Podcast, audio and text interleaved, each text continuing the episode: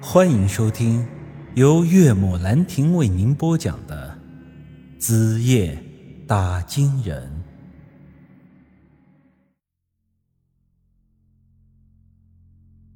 后来二狗向我问起了他爹的事情，我告诉他王博的命已经被我抢回来了，就装在这葫芦里。当务之急是要找到这王博的尸体，让他把葫芦里的东西喝了，他也就能活过来了。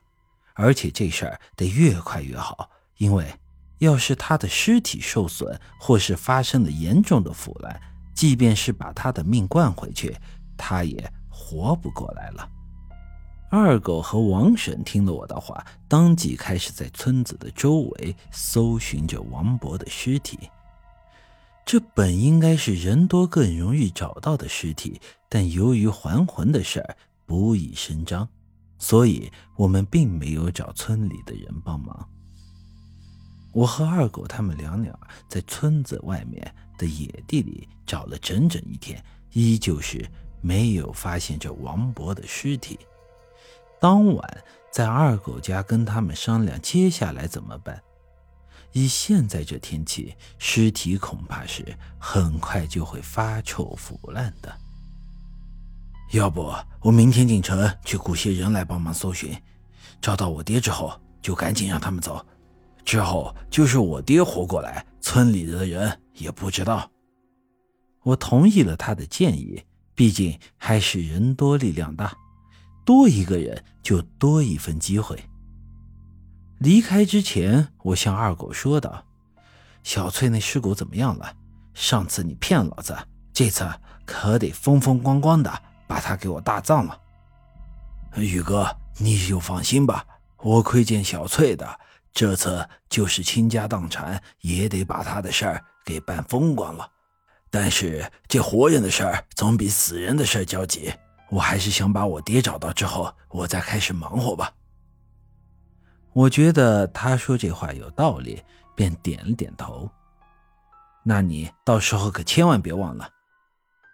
不得不说，经历了这次的事情之后，二狗和王婶的胆子是真的大了不少。王小翠的枯骨架子这几天就摆在他们家堂屋的角落，用块红布盖着。就这，他们两俩晚上睡觉的时候也不觉得害怕。由于第二天还要帮忙搜寻尸体，白天没法睡觉，所以这晚上我就没有打惊。从二狗家出来，便回家休息了。这晚睡觉的时候，我又梦到了王小翠。之前一段时间，我接连几天都梦到她。梦中的王小翠穿着一身红衣，说她很痛。然后向我求救的场面，但这晚的梦却有些不同。梦中是个我很熟悉的场景，想了半天才想起来，这是我中学时候的学校。王小翠扎着马尾辫，穿着一身白色的连衣裙，在学校门口向我挥着手。她这时候的样子，完全就是个清纯少女的形象。我渐渐回忆起，这不就是当年的王小翠吗？我的初恋，我曾经疯狂追求过的那个女孩。这时，我低下头来一看，发现我手里拿着一瓶冰镇可乐。我突然想起来，刚才上课的时候，我一直在琢磨放学了要怎么样讨王小翠的欢心，于是提前十分钟溜出了教室，跑到小卖铺去买了这瓶可乐。我笑着朝他跑了过去，把可乐递给了他，他显得很高兴。我们俩有说有笑的结伴回家。这走着走着，不知道天怎么突然就黑了。王小翠一把挽住我的手，小声的问道：“陈宇，你喜欢我吗？”我忙点点头：“喜欢，当然喜欢。如果可以的话，我希望以后你能做我媳妇儿。”说着，我一把搂住了她，很是深情的看向他的脸。不知为何，他此时的样子变得有些奇怪，原本红扑扑的脸颊上突然变得有些惨白。随之，他冷冷的对我说道：“不，你不喜欢我，你是个骗子。”说话间，她的白色连衣裙突然变成了血红色的，我心里猛然一惊。不，小翠，我没有骗你，我是真的很喜欢你。她摇了摇头，语气变得更加的冷漠。那你为什么要抛弃我跟别人结婚？